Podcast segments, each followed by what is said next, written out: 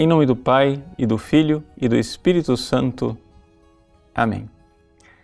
Meus queridos irmãos e irmãs, Jesus continua o seu sermão das parábolas e nesse sermão de hoje ele compara o reino dos céus a uma rede que, lançada ao mar, apanha muitos peixes bons e maus e depois, no juízo final, no fim dos tempos, os peixes bons são separados dos peixes maus.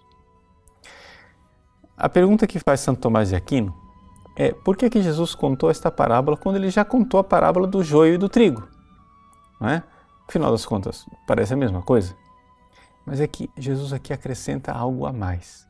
A parábola do joio e do trigo é uma parábola que nos fala do juízo universal que vai acontecer também separando aquelas pessoas que creem daquelas pessoas que não creem. Ou seja, o trigo são aqueles que realmente são filhos de Deus. O joio são aqueles que permaneceram pagãos e que não foram realmente convertidos. Mas na parábola de hoje, o que nós temos são pessoas que pertencem à igreja. O reino dos céus é semelhante a uma rede que é lançada ao mar. Ou seja, aquelas pessoas, elas foram capturadas pela rede, ou seja, pela igreja. Elas se converteram, elas realmente ingressaram na igreja visível. Mas por alguma razão se desconverteram ou a sua entrada na igreja visível foi somente superficial. Então, o juízo aqui é entre os bons e os maus cristãos. Ou seja, no fim dos tempos, não serão condenados somente aqueles que não se tornaram cristãos e que rejeitaram Jesus Cristo.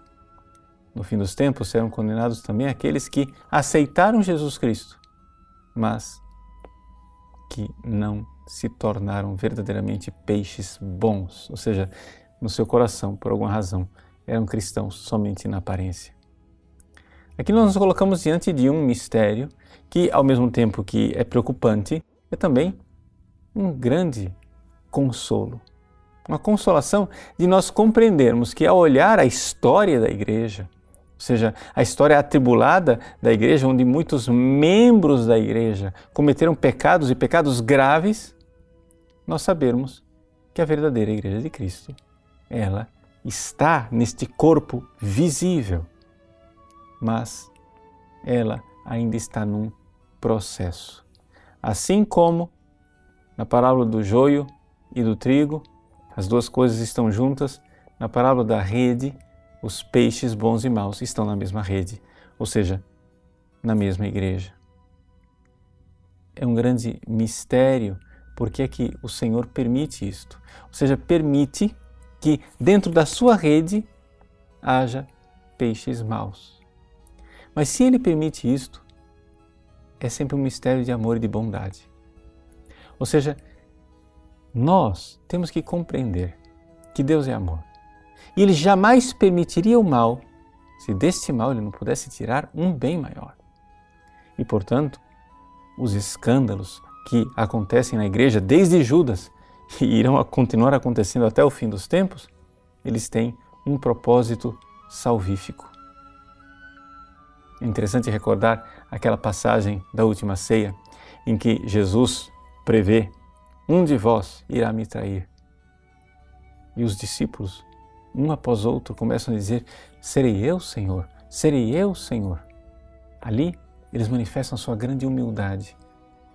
Eles eram bons, eles eram santos, eles eram retos, mas humildemente começam a compreender: eu posso ser também um desses traidores. Jesus conta essa parábola para que também nós, que somos homens e mulheres que queremos pertencer aos peixes bons, estejamos sempre no exame de consciência para nos perguntar: serei eu, Senhor?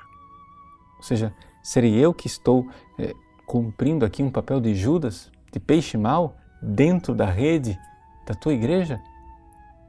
Sejamos humildes, façamos sempre esse exame de consciência e certamente o Senhor, no fim dos tempos, irá nos acolher, dizendo: Vinde benditos do meu Pai. Deus abençoe você. Em nome do Pai, e do Filho, e do Espírito Santo. Amém.